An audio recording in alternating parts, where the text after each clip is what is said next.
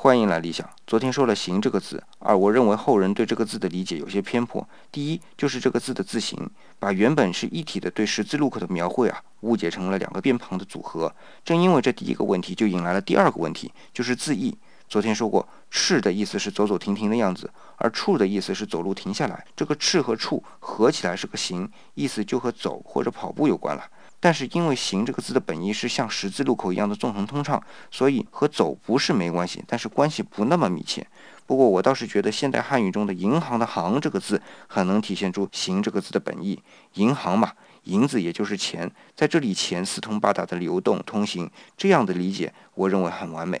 不过真拿出“行”这个单音来看了，也有问题，只是甲骨文的一半的意思，因为甲骨文是纵横通畅，而“行”只横不纵。